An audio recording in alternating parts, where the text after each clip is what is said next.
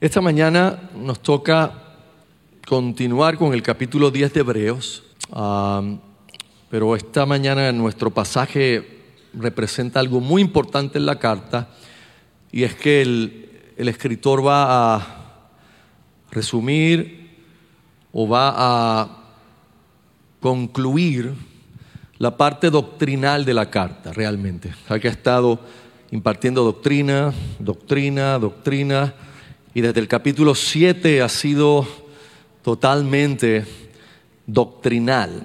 Y en, esta, en este pasaje él va a concluir, va a traer el dictamen y nos va a mostrar que con un solo sacrificio por los pecados, Cristo nos ha salvado para siempre. Así que les invito a que me acompañen a Hebreos capítulo 10 y vamos a tomar los versos del 11 hasta el 18. Y ciertamente todo sacerdote está día tras día ministrando y ofreciendo muchas veces los mismos sacrificios que nunca pueden quitar los pecados. Pero Cristo, habiendo ofrecido una vez para siempre un solo sacrificio por los pecados, se ha sentado a la diestra de Dios. De ahí en adelante, esperando hasta que sus enemigos sean puestos por estrado de sus pies. Porque con una sola ofrenda hizo perfectos para siempre a los santificados. Y nos atestigua lo mismo el Espíritu Santo, porque después de haber dicho, este es el pacto que haré con ellos, después de aquellos días, dice el Señor, pondré mis leyes en sus corazones y en sus mentes las escribiré, añade, y nunca más me acordaré de sus pecados y transgresiones, pues donde hay remisión de estos, o sea, remisión de pecados, no hay más ofrenda por el pecado. Como les decía, debemos recordar que toda esta disertación teológica, esta comparación comenzó en el capítulo 7. Si usted ha estado aquí, se le va a hacer más fácil entender ah, el resumen o el dictamen que él trae, por eso el título, el dictamen, un solo sacrificio por los pecados.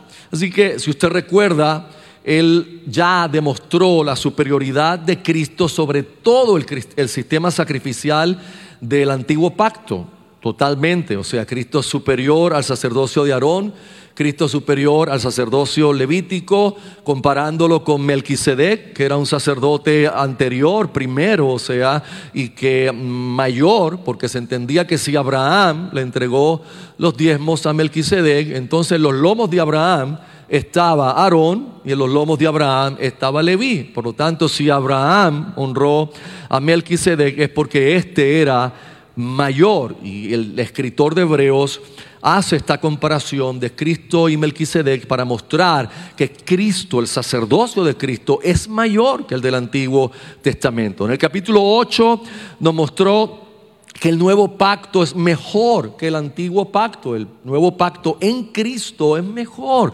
que el antiguo pacto en Moisés. Y en el capítulo 9 nos demostró que la sangre de Cristo es superior a los sacrificios de animales del Antiguo Testamento.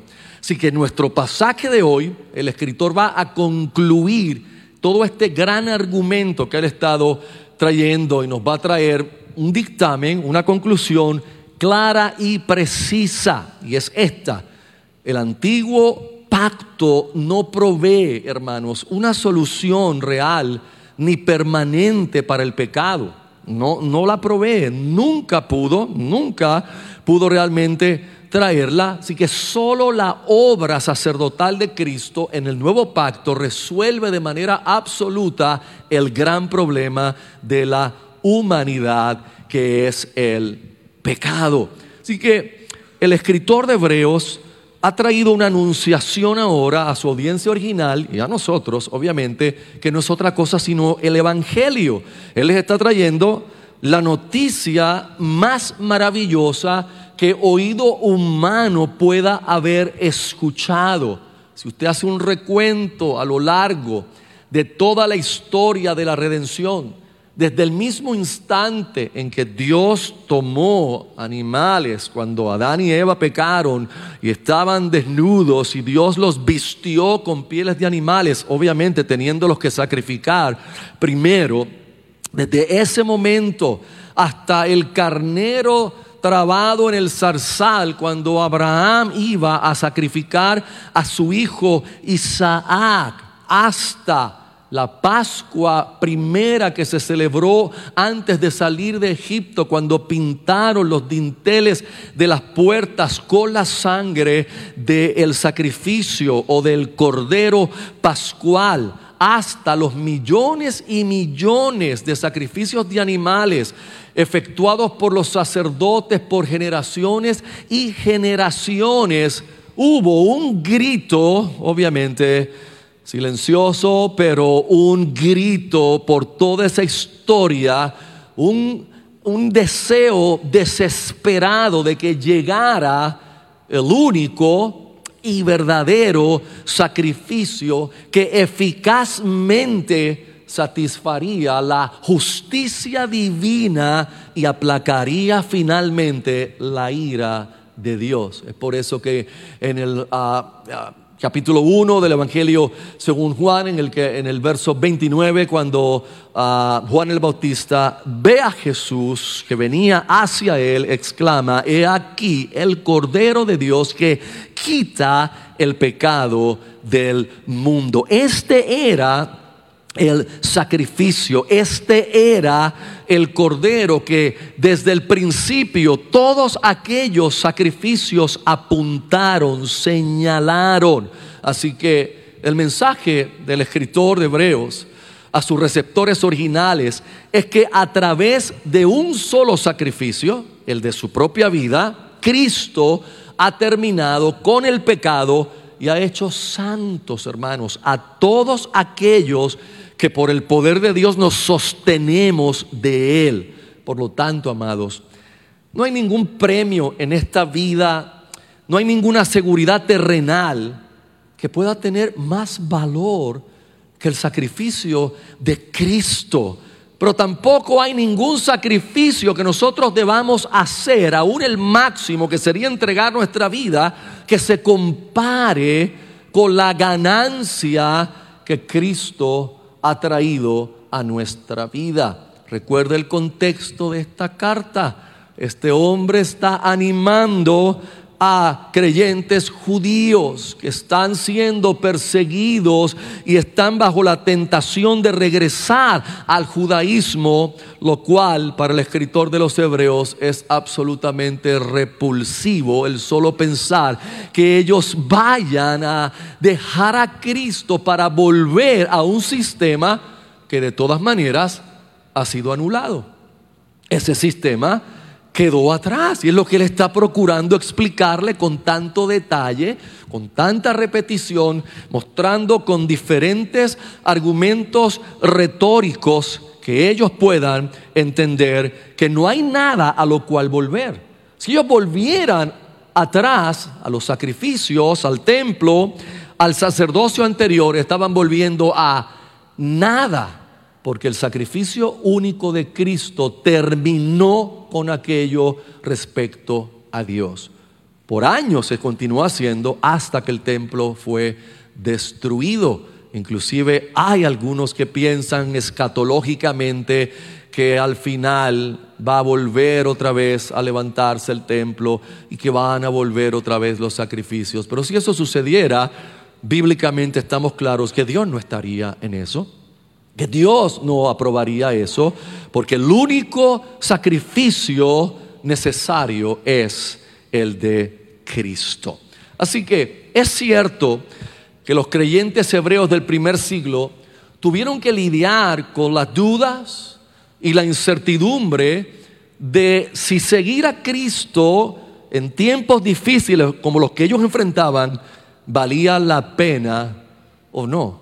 Por eso este capítulo 10 y este resumen de nuestro pasaje hoy es sobrecogedor para esta gente porque Él finalmente les está diciendo, esto es la lección, esta es la esencia de lo que desde el principio de esta carta he querido decirles. Y para ellos era sobrecogedor escuchar que no había nada a que regresar, que si dejaban a Cristo, solamente les esperaría una horrenda expectación de juicio ah, para sus vidas.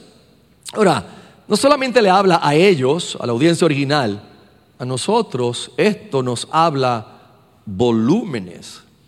Pues también nosotros estamos luchando en medio de un mundo, de un siglo, de una sociedad que cada vez se vuelve más hostil antagonista y contraria al Evangelio, usted y yo también estamos luchando con las demandas que Cristo nos ha hecho y el costo del discipulado. Porque seguir a Cristo tiene un costo. La salvación es por gracia, es gratis si queremos usar esa palabra.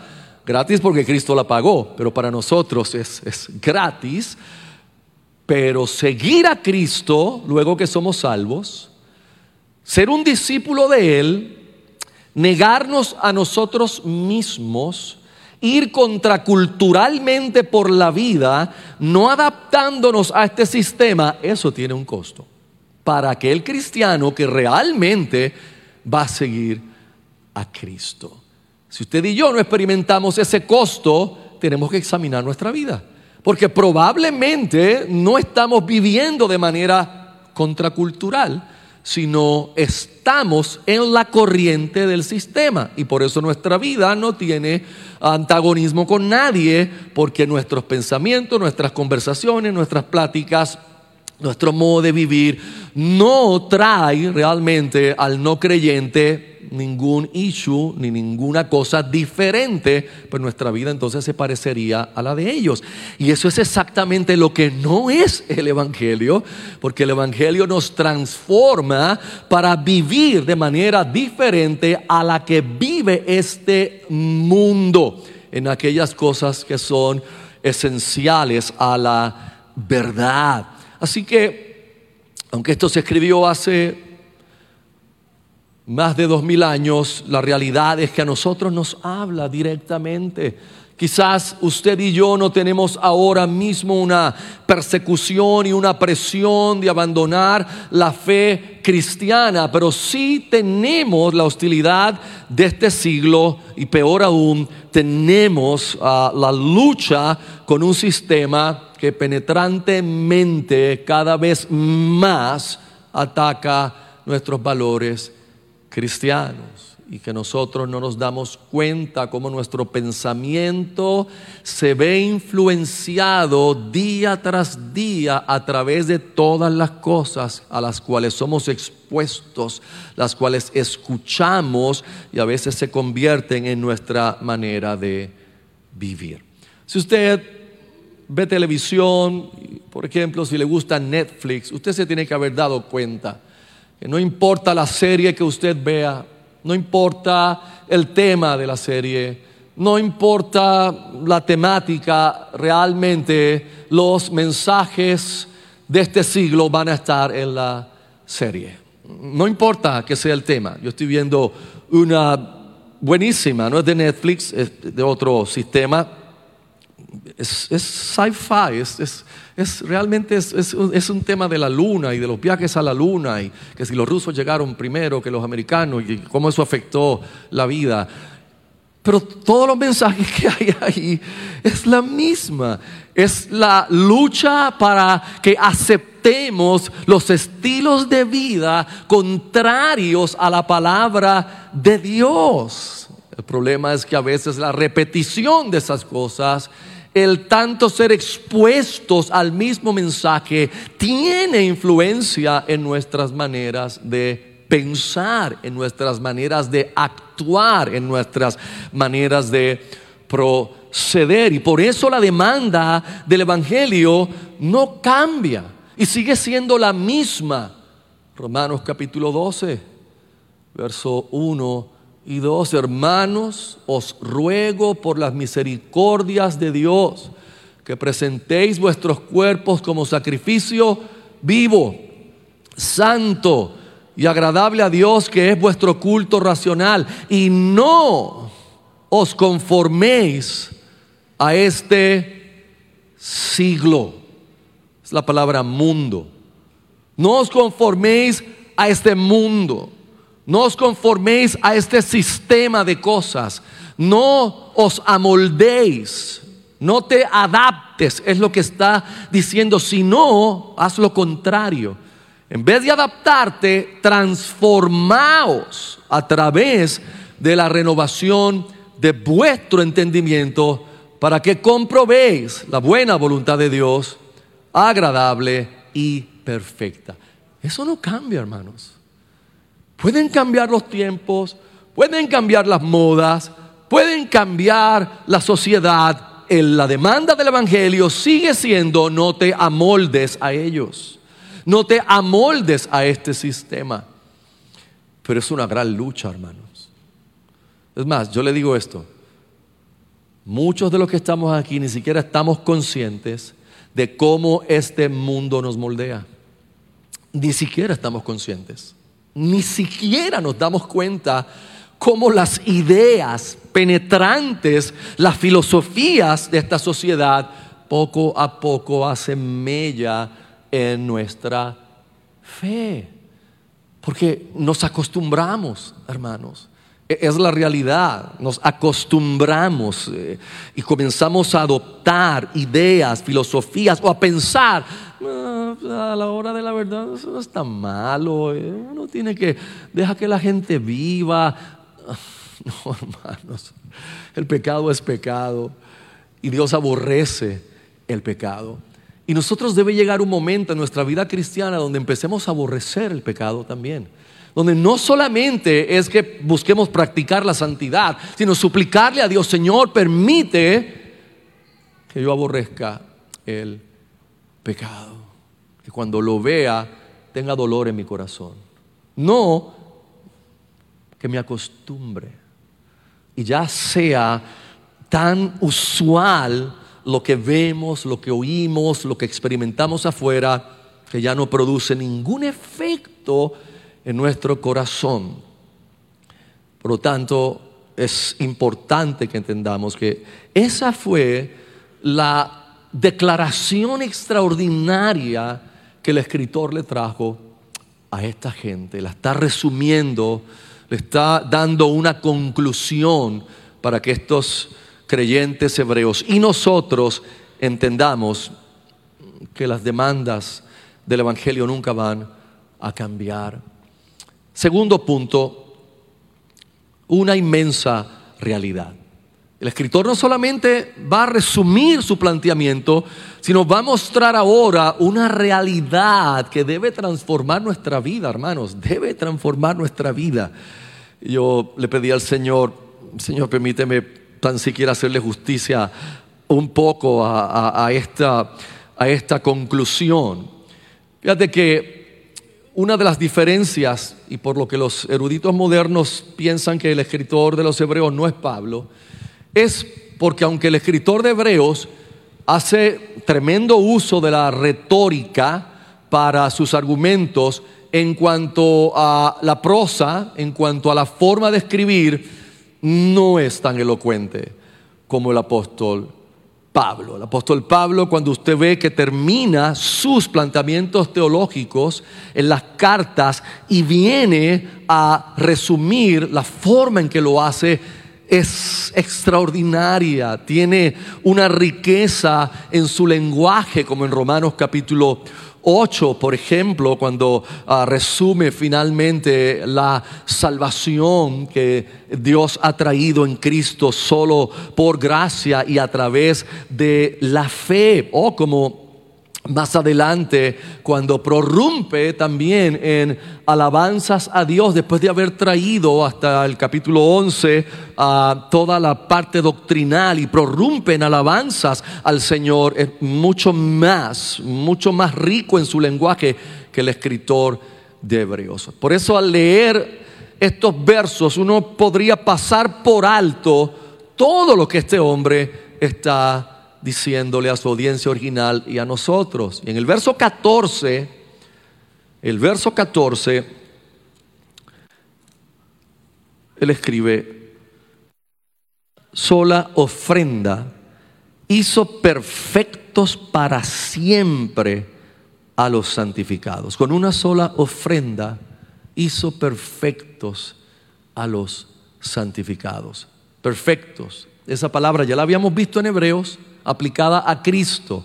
¿Se acuerdan? Y aplicada a Cristo implicaba hacerlo adecuado, hacerlo apto para ser nuestro sumo sacerdote, hacerlo realmente apto y adecuado. Por eso, por eso Hebreos dice que por lo que padeció aprendió la obediencia y habla de que Cristo fue perfeccionado. Pero recuerde, Cristo no fue perfeccionado en cuanto a su ser, porque Él es perfecto, Él es Dios perfecto. Cuando habla de ser perfeccionado es que fue hecho apto, ajustado para ser nuestro mejor y mayor sumo sacerdote. Pero cuando esta palabra perfecto se usa aquí con respecto a nosotros, está unida con el concepto de santidad. Fíjate cómo él lo expresa ahí en el verso 14, porque con una sola ofrenda hizo perfectos para siempre a los santificados, lo que implica entonces y es lo que el escritor de Hebreos probablemente tiene en su mente cuando escribe esto, si usted recuerda el concepto básico de santidad es separación. El concepto básico de algo que se vuelve santo o se hace santo es que separarlo. Por ejemplo, en el templo habían utensilios y vasos y otras cosas que se usaban para el servicio a Dios. ¿Qué se hizo antes de usar todo eso? Se consagraron se santificaron. ¿Qué significa que se santificaron? Que se separaron exclusivamente para un uso sagrado. Si usted mira a nosotros los creyentes, al igual que esos vasos y al igual que esos utensilios, hemos sido separados, hemos sido santificados para servir a Dios. Lo que implica que cuando Él usa la palabra que hemos sido perfeccionados significa estatus, significa posición. Usted y yo, por lo que hizo Cristo en la cruz, hemos sido separados para Dios. Hemos sido perfeccionados, o sea, delante de la presencia de Dios hemos sido declarados justos y por lo tanto, como estamos unidos a Cristo, Dios nos ve perfectos hemos sido perfeccionados en cuanto a estatus, en cuanto a posición. En cuanto a estatus y posición, usted no puede ser más perfecto delante de Dios de lo que ya es. ¿Por qué? Porque Dios te ve a ti como ve a Cristo. ¿Y cómo es Cristo? Perfecto. Perfecto, absolutamente perfecto. Así que no hay, en cuanto a nuestro estatus y nuestra posición, no hay nada más que nosotros podamos ser perfeccionados.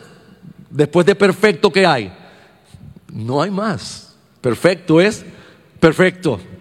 Y no hay más. Y esa es una verdad que mientras más nosotros agarremos, más paz tendremos en nuestro peregrinar aquí en la tierra, hermanos.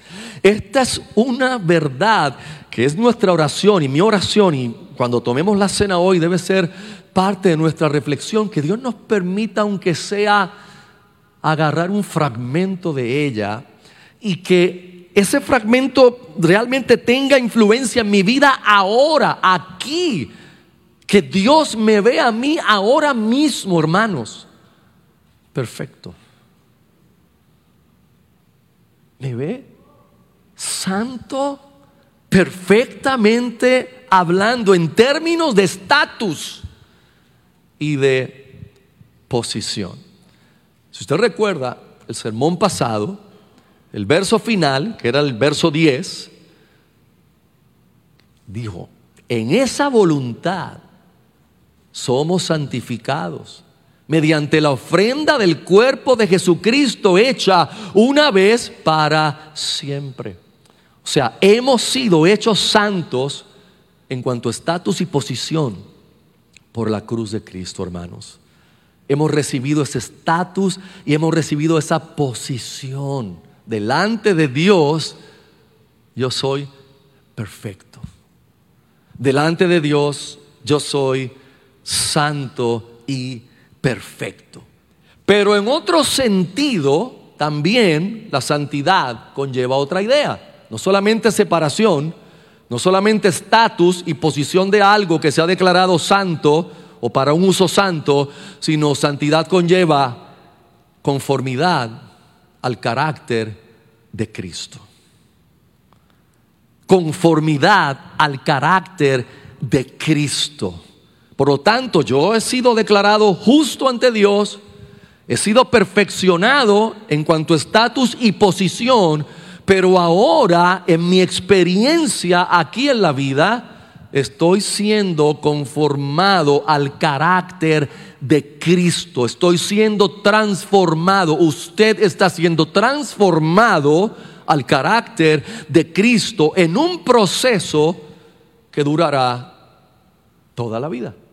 Un proceso que no termina o hasta que usted y yo muramos o hasta que el Señor regrese por nosotros. ¿Por qué? Porque Dios nos salvó para eso. Propósito de Dios no era solamente librarnos del infierno. Propósito de Dios es que nosotros fuéramos como Cristo. Más, usted no recuerda que eso es lo que el apóstol Pablo le dice a los romanos, capítulo 8, el verso 29, ¿para qué fue que Dios nos predestinó? Le, le, dice Pablo a los romanos en ese capítulo, ¿para qué fue que fuimos llamados y fuimos predestinados? Romanos 8, 29, porque a los que antes conoció, también los predestinó, ¿para qué?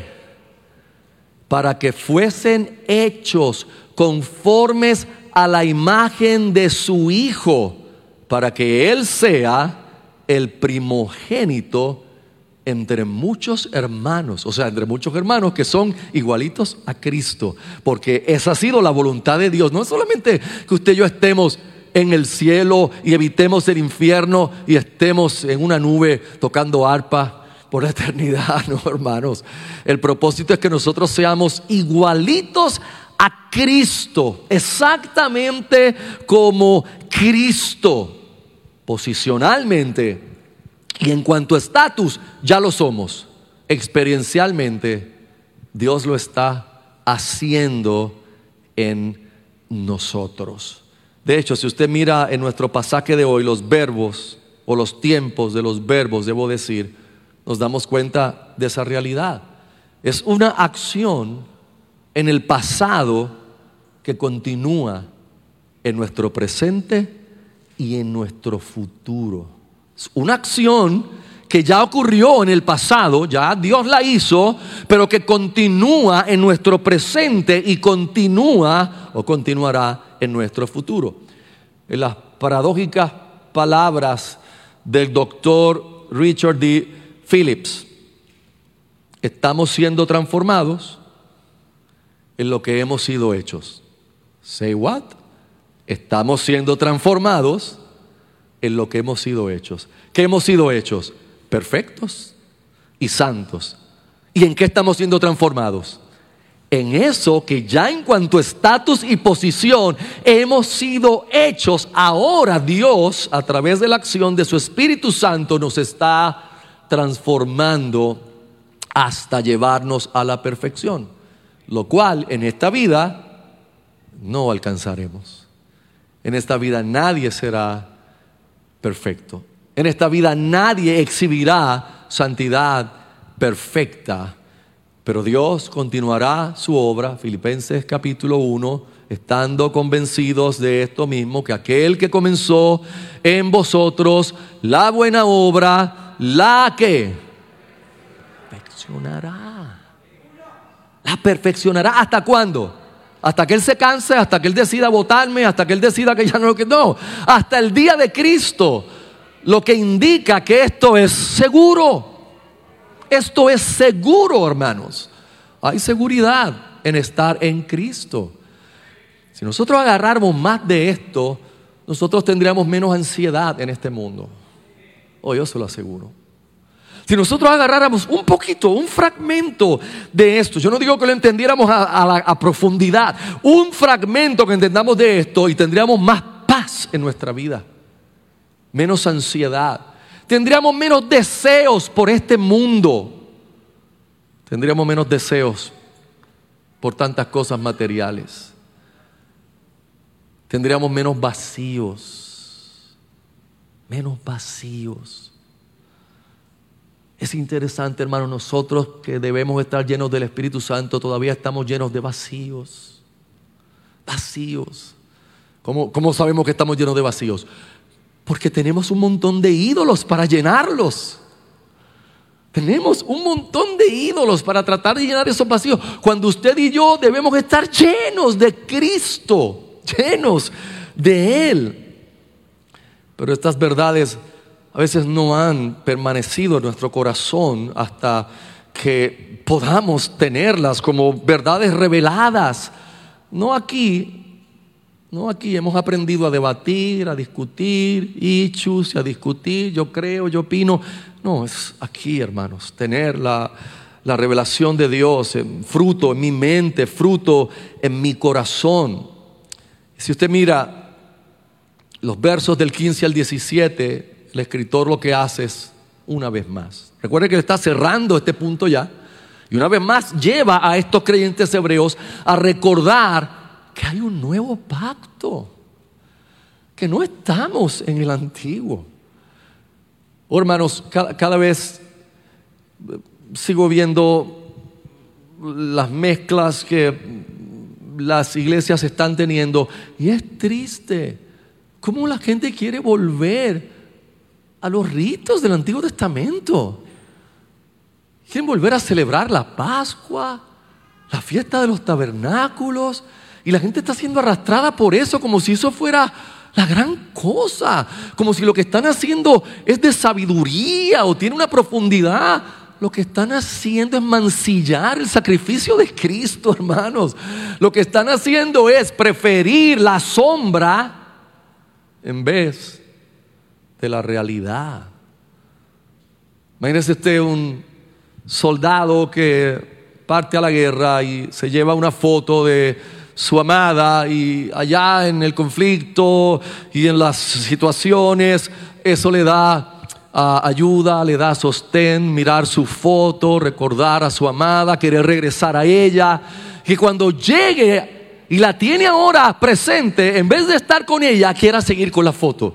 No, no, no, yo, yo no quiero, yo quiero seguir con la foto. ¿A dónde lo meteríamos? En algún sitio lo llevaríamos. Lucas, Lucas, no estamos locos.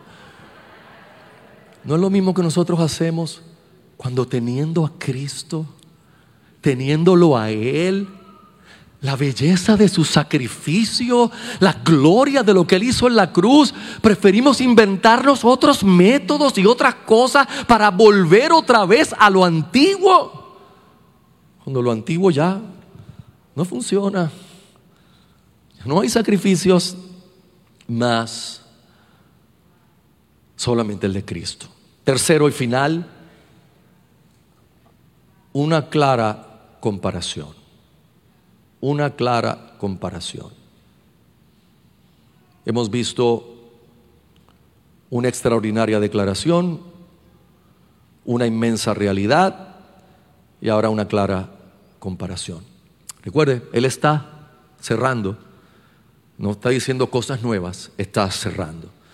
Si usted hace memoria, todas estas asombrosas verdades que Él ha traído desde el capítulo 7 hasta aquí, están enfocadas en una comparación, en una clara comparación. Durante todo el libro, el escritor ha estado compartiendo la comparación entre el sacerdocio de Israel y nuestro perfecto sumo sacerdote Jesucristo, con el propósito de que estos creyentes se dieran cuenta o fueran iluminados por la realidad de la futilidad de los sacrificios del Antiguo Testamento una vez que ya vino Cristo. Por eso es que Él ha machacado tanto con la continuidad de los sacrificios y que el sacerdote está de pie continuamente haciendo los mismos sacrificios que no pueden quitar los pecados, pero Cristo. No sé si a usted le gustan los peros de la Biblia, pero a mí me encantan los peros de la Biblia. Y él está haciendo esa comparación. Una vez más la está haciendo aquí, mostrando que el sacerdote está de pie. Reina Valera, interesantemente, no omite la palabra de pie y otras versiones también. Inclusive la Biblia textual la omitió, yo no entiendo por qué. Sin embargo, la Nueva Versión Internacional hizo muy bien en colocar que en el texto original se escribe que el sacerdote estaba de pie ministrando continuamente los mismos sacrificios que no pueden quitar el pecado. ¿Por qué importante de pie? Porque luego va a compararlo con Cristo sentado en el trono a la diestra de la majestad en las alturas. Un sacerdote de pie ministrando significa la futilidad de sacrificios que nunca quitan el pecado. Nuestro sumo sacerdote, sentado en los cielos, indica que el sacrificio ha sido absolutamente eficaz que ha sido establecido en los cielos y que Jesús está entronado, hermanos, en soberanía, en omnipotencia y en autoridad. Y que ahora simplemente Jesús está esperando ¿Esperando qué, pastor? Esperando que la historia humana llegue hasta el final que Dios ha designado para ella y que todos los enemigos de Dios sean puestos como estrado de sus pies. Lo que implica una frase que habla de humillación, que todos los enemigos de Dios sean humillados. Hoy yo le digo, hermano, no languidezca en su fe, porque ese día viene. Hoy presentemente estamos en el tiempo donde la gente se burla de Dios, donde la gente se ríe de la sola idea de Dios, donde la gente se ríe de la sola idea y de la mención de lo que hoy estamos aquí hablando. El mundo, el siglo, se ríe de Dios. Proviene el día donde todos los enemigos de Dios, los enemigos de Cristo, serán puestos por estrados de sus pies, comenzando por el diablo y sus demonios y todos los impíos que hasta el final de sus vidas hayan renegado de la fe y hayan ah, muerto como enemigos de Dios, todos estarán ahí y todos serán humillados delante del Señor Jesucristo. Todos sus enemigos, la muerte será el último enemigo que doblará rodilla delante del señorío de Cristo. ¿Qué es lo que está diciendo el escritor? Que el sistema de sacrificios del Antiguo Testamento era transitorio, imperfecto, incompleto, ineficaz para quitar el pecado y abrir la puerta a la presencia de Dios. Pero Cristo, en cambio, es el sumo sacerdote perfectamente capaz y adecuado. Su obra y sacrificio es perfecto, hecho una vez y para siempre. Su obra es plena. Su obra es consumada, completa, cabal, total, absoluta, integral. Por eso ascendió, hermanos y se sentó en los cielos a la diestra de la majestad del trono de Dios. Y el verso 18 concluye nuestro pasaje magistralmente, diciéndole a estos creyentes, pues donde hay remisión de estos, o donde hay perdón de pecados, o donde ya se perdonó el pecado, no hay más ofrenda por el pecado.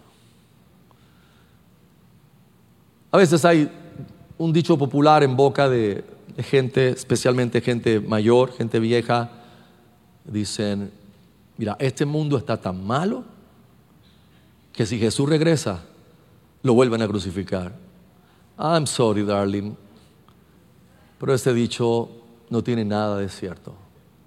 Porque Jesús va a regresar, pero Él no viene a ser sacrificado. Él viene ahora, no solamente como el Cordero de Dios que quita el pecado del mundo, sino ahora viene como el león de la tribu de Judá, el rey de reyes, el señor de señores. Ya no hay ningún otro sacrificio. Ya no se necesita ninguna ofrenda, solo resta la consumación del triunfo de Cristo cuando regrese victorioso en gloria por sus escogidos. Nuestra fe debe reposar en eso, hermanos. Aunque el mundo se convulsione, aunque el pecado abunde, aunque la maldad siga rampante, aunque la hostilidad de la sociedad se recrudezca, nuestra fe debe reposar en que la obra de Cristo es completa, es perfecta, tu salvación y mi salvación no está bajo amenaza. El cuadro que Él presenta es el cuadro de la estabilidad mayor que uno pueda ver. Cristo sentado en gloria en el trono de Dios, reinando. Implica que mi salvación es segura. No es frágil, no es algo que se tiene hoy y mañana no. Él se sentó asegurando lo que dijo en el Evangelio de Juan capítulo 6 de los que el Padre me ha dado, ninguno se perderá, sino que yo los resucitaré a todos en el día postrero. Él no dijo yo resucitaré al 80%, el 20% se me va a perder en el camino, no, Él lo resucitará a todos los que el Padre le ha dado. Lo resucitará en el día postrero. Esa es la seguridad de Cristo sentado en el trono. Él nos resucitará en el día postrero. Vamos a prepararnos para la cena y la aplicación del sermón la hacemos ahora en la cena y así yo redimo unos minutos de tiempo. Lo recuerdo que la cena del Señor es un acto para la iglesia de Cristo, para creyentes nacidos de nuevo, bautizados en agua, que públicamente han dado testimonio de su fe en Cristo y la tomamos en reverencia, en examen de nuestro interior, en confesión de nuestros pecados delante del Señor, pero en confianza de lo que Cristo ha hecho en la cruz del Calvario por nosotros. Y esta mañana, al tomar la cena, hermanos, reflexionemos en la gloriosa verdad de la salvación que hemos visto en nuestro pasaje de hoy. Nuestra salvación, amados, es definitivamente un acto de Dios a través del cual Dios ha perdonado todos nuestros pecados y nos ha aceptado en Cristo, pero a la vez es un proceso de liberación del poder remanente del pecado que dura toda nuestra vida, pero a su vez también es el surgimiento de una nueva vida en nosotros, que Pablo describe a los Efesios, que esa vida es según Dios, en la santidad de la, en la justicia y santidad de la verdad. ¿Qué más debemos reflexionar al tomar esta cena?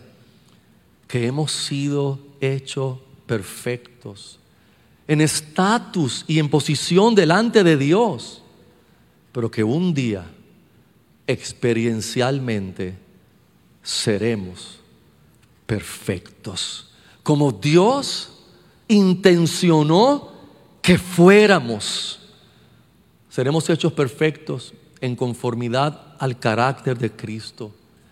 Seremos hechos perfectos en nuestro fruto, en nuestro servicio, en nuestra adoración, en pensamiento, en palabras y en obras.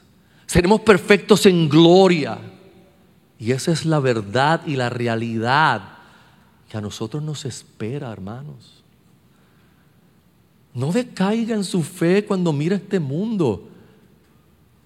Yo no sé qué va a pasar finalmente con toda esta sociedad, pero usted y a mí nos espera la gloria de Dios, hermanos. No decaigamos en nuestra fe. No perdamos la esperanza como la pierden los que no tienen fe. Porque Dios tiene un plan que está desarrollando y lo va a hacer hasta el final. Y si las cosas Él quiere que mejoren o ha sido su plan soberano, mejorarán. Y si se van a empeorar hasta el final, se empeorarán. A usted y a mí nos espera la gloria de Dios. Usted a mí no, no, no nos espera la oscuridad, nos espera la luz, la gloria, la perfección con Cristo, hermanos. Levantemos nuestra cabeza.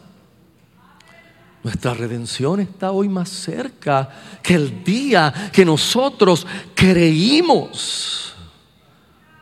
Por eso hoy, al tomar la cena, hermanos, anhelemos y oremos que aunque sea un poquito de la verdad que hemos compartido hoy, pueda alumbrar nuestro corazón y que eso nos conceda mayor deseo de crecer en nuestra santidad práctica, pero también nos conceda un mayor aborrecimiento del pecado.